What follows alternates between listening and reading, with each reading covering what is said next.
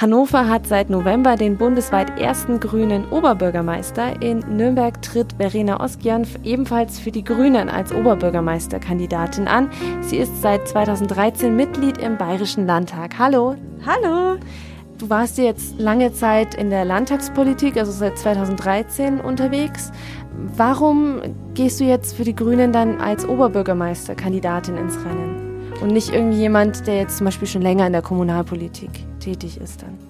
Ich habe ja Kommunalpolitik immer hautnah verfolgt, weil ich war lange Zeit Parteivorsitzende der Grünen in Nürnberg. Da habe ich viel mit der Stadtratsfraktion auch zusammen an kommunalpolitischen Themen gearbeitet.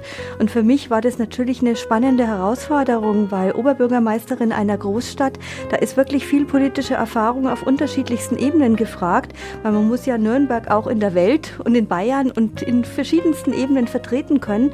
Und da sind meine Erfahrungen aus der Landespolitik, glaube ich, sehr wertvoll. Und wir möchten möchten Nürnberg zur schönsten, zur ökologischsten Großstadt Bayerns und Deutschlands machen. Und ich glaube, das ist das schönste Job, den man sich vorstellen kann. In der Landtagspolitik, da hast du dich eher mit Themen so wie ähm, Hochschule oder ähm, Datenschutz, äh, Frauen- und Gleichstellung beschäftigt.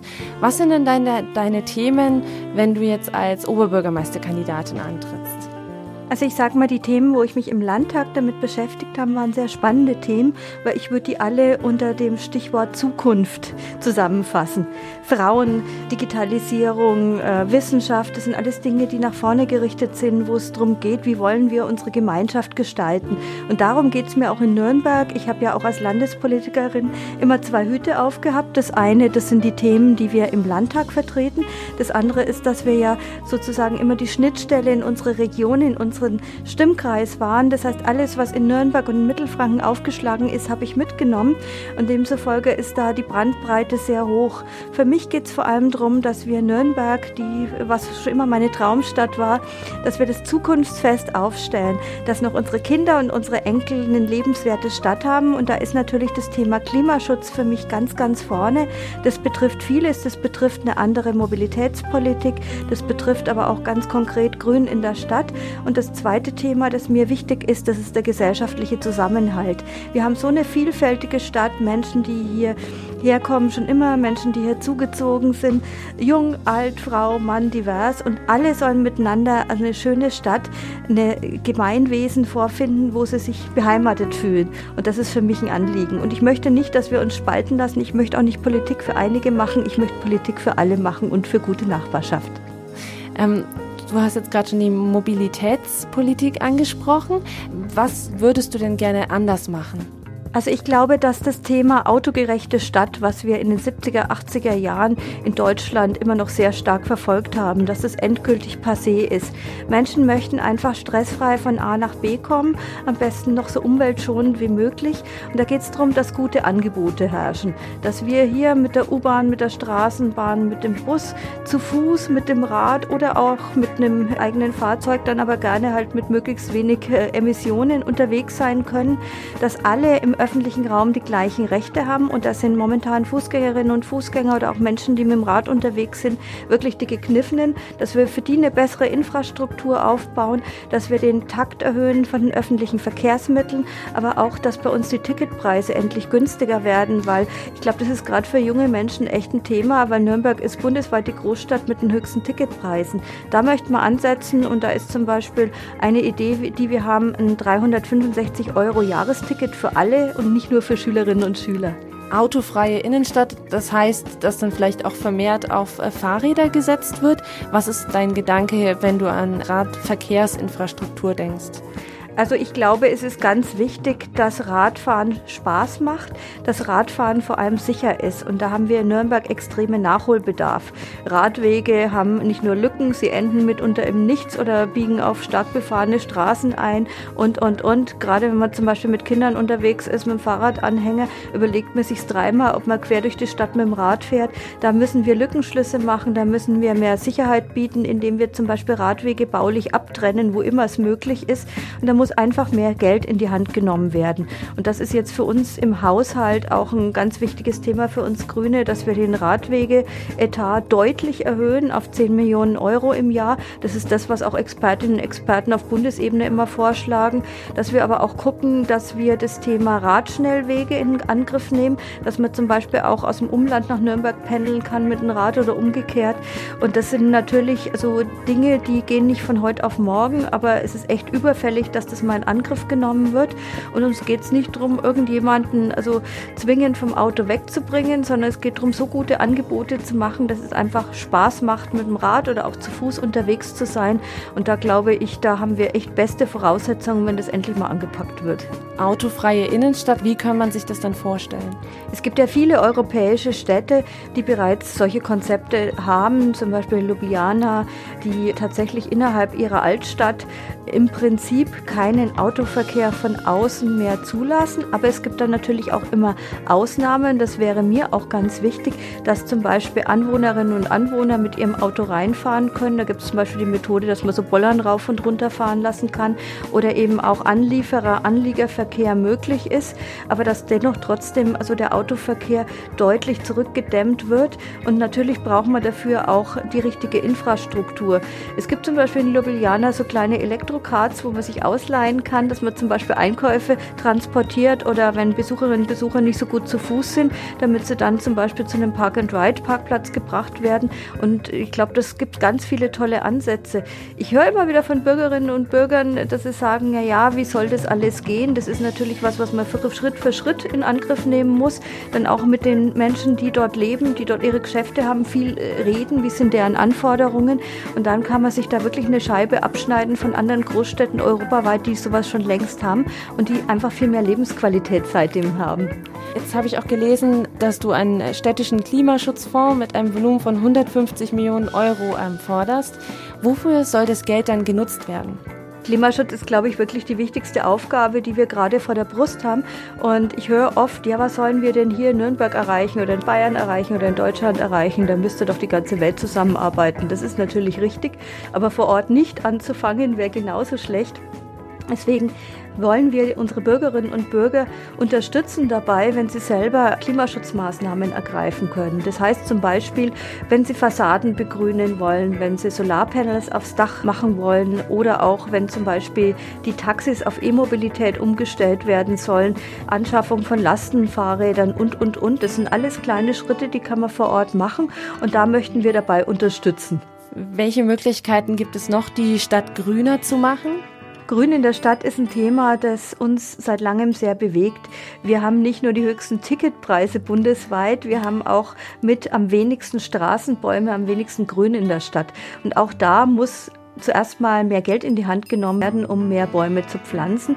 Aber die Bäume, das reicht nicht, wenn man die einfach nur pflanzt, die müssen auch überleben können. Das heißt, es muss wesentlich mehr in Gießfahrzeuge, in entsprechende Maßnahmen zur Baumpflege gesteckt werden. Wir möchten auch Bürgerinnen und Bürger unterstützen, also die zum Beispiel Baumscheiben äh, pflegen oder die Gemeinschaftsgärten anlegen. Und vor allem ist es auch wichtig, dass wir die Freiflächen, die wir haben, erhalten, dass wir Parks pflegen, dass wir auch was tun für die Aufenthaltsqualität an Plätzen.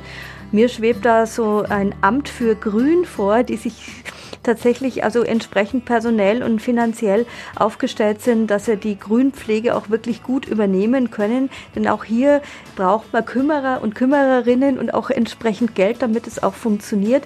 Im Vergleich zu dem, was aber sonst zum Beispiel für Straßenbauprojekte ausgegeben wird, sind es tatsächlich Peanuts, die in die Hand genommen werden. Man braucht bloß einen politischen Willen dafür. Jetzt hast du gerade schon angesprochen, dass auch die Flächen bleiben sollen, die grün sind. Aber trotzdem ist da immer noch dieser Konflikt so ein bisschen, dass viele Flächen jetzt bebaut werden mhm. und natürlich dann das Grün weggeht, sage ich mal. Aber es fehlen auch zu, zugleich ähm, bezahlbarer Wohnraum, bezahlbare Wohnungen.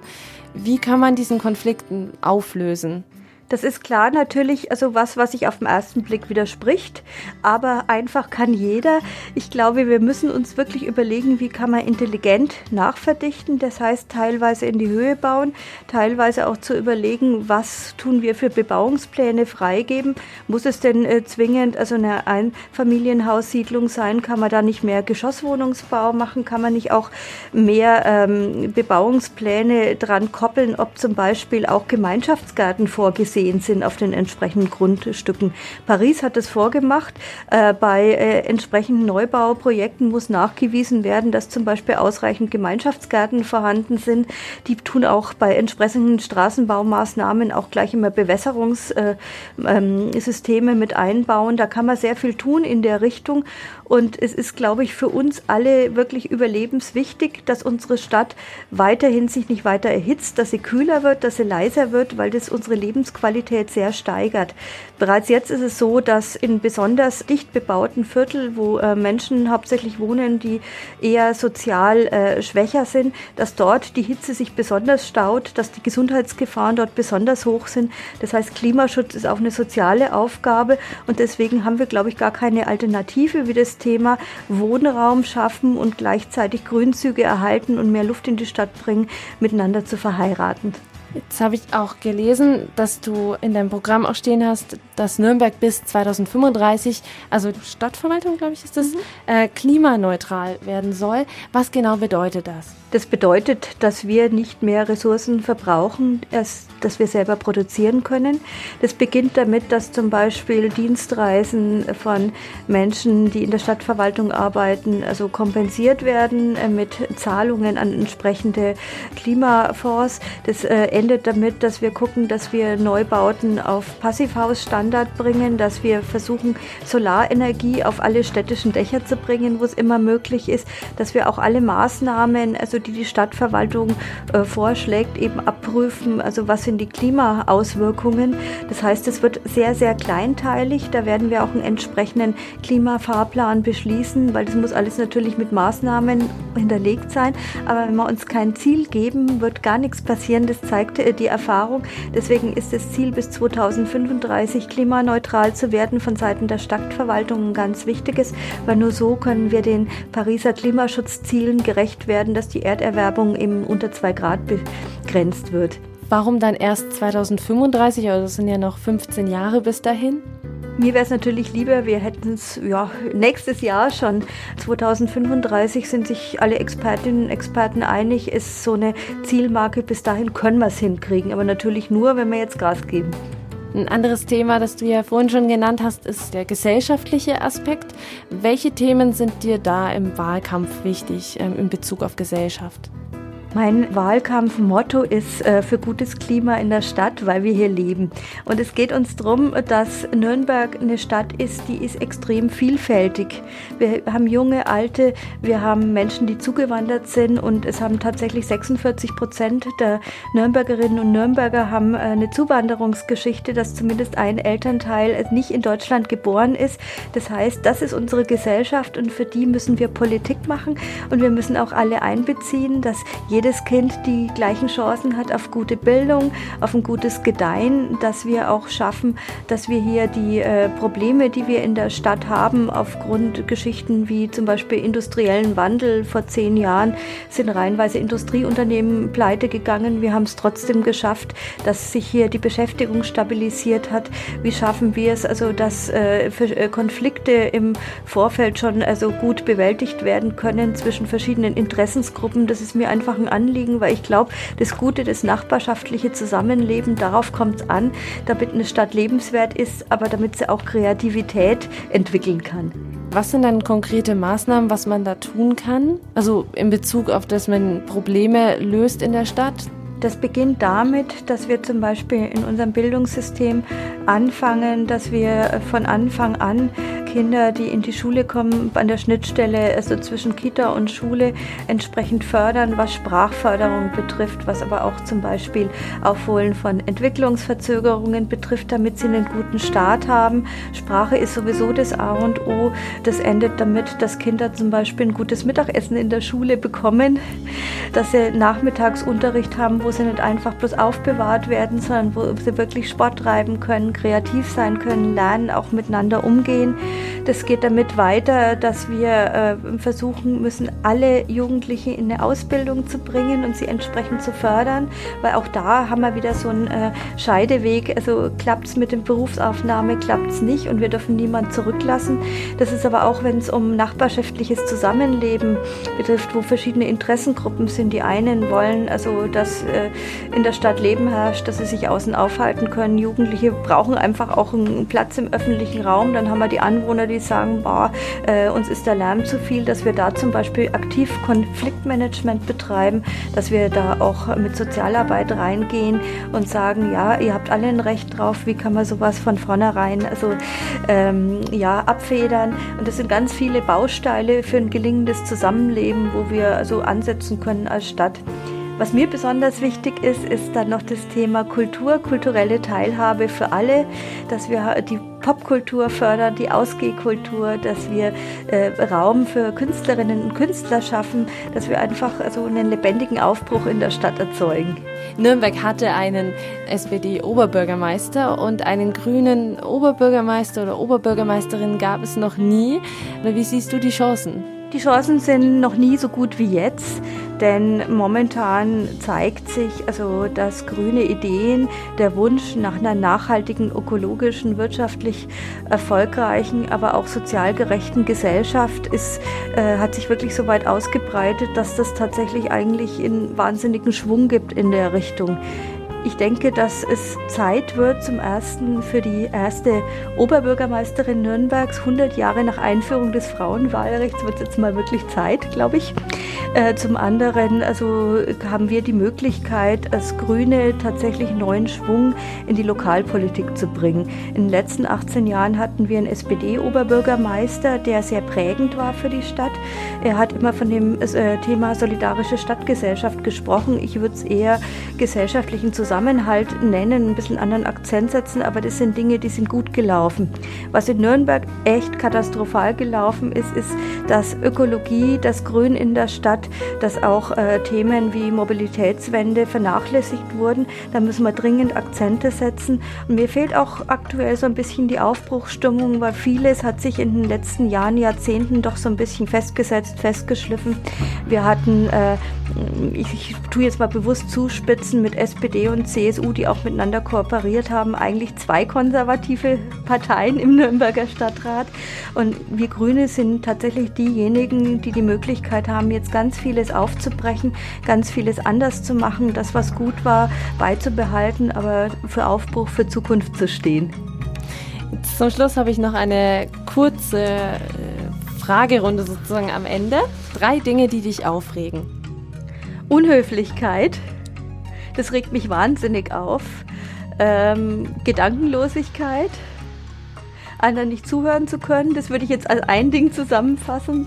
An mir selber manchmal, dass ich für vieles einfach zu wenig Zeit hat. Aber andererseits ist es auch schön, wenn man Dinge voranbringen kann, wenn Menschen andere Menschen abwerten. Ich glaube, wir müssen uns alle auf Augenhöhe begegnen. Wir müssen uns gegenseitig sehen, respektieren, zuhören und dann kann was draus werden drei Dinge, die du an Nürnberg liebst. Nürnberg ist eine Großstadt und hat alle Möglichkeiten einer Großstadt. Wir haben Kulturleben, wir haben also äh, eine wahnsinnig schöne Altstadt. Wir sind eingebettet in eine wunderschöne mittelfränkische Landschaft. Ich komme ja aus Roth, da äh, sind für mich der Steckerlerswald, die Butzermuggerle, das ist irgendwie so eine Erinnerung. Es ist aber gleichzeitig rauer als München. Also wir sind wirklich sehr, sehr nah dran am Leben, mitten im Leben. Wenn man da mal in die bunte Südstadt geht oder nach Schweinau oder St. Leonhard, dann weiß man von von was ich rede. Nürnberg hat auch gleichzeitig immer wieder an manchen Bereichen so was ganz Dörfliches. Man kennt seine Nachbarn noch und das ist wunderbar, äh, was man da alles kennenlernt. Also da kann man sich einfach wohlfühlen und ich fühle mich in Nürnberg zu Hause und ich kenne vielleicht nicht jeden Stein, aber ziemlich viele. Drei Dinge, ohne die du nicht kannst. Mein Handy. Das ist mehr oder weniger mein Terminkalender, da sind meine Adressen drin, da sind meine Fotos drauf, meine Bücher, meine Musik, meine Filme. Also ich kann mir gar nicht mehr vorstellen, wie das äh, früher ohne war. Also meinen kleinen Sohn. Das ist einfach total nett, wenn man merkt, irgendwie, was es sonst noch alles im Leben gibt. Er ist echt lustig und also macht mir viel Freude und äh, ich kriege immer wieder neue Ideen. Auf alles andere könnte ich, glaube ich, verzichten. Und drei Worte, die dich als Menschen beschreiben. Hm, sich selber zu beschreiben ist immer ein bisschen schwierig. Ich glaube, ich bin sehr neugierig. Und ich denke, ich bin relativ ideenreich. Manchmal bin ich ein bisschen schlampig, aber meistens funktioniert es dann doch ganz gut. Vielen Dank für das Interview. Vielen Dank.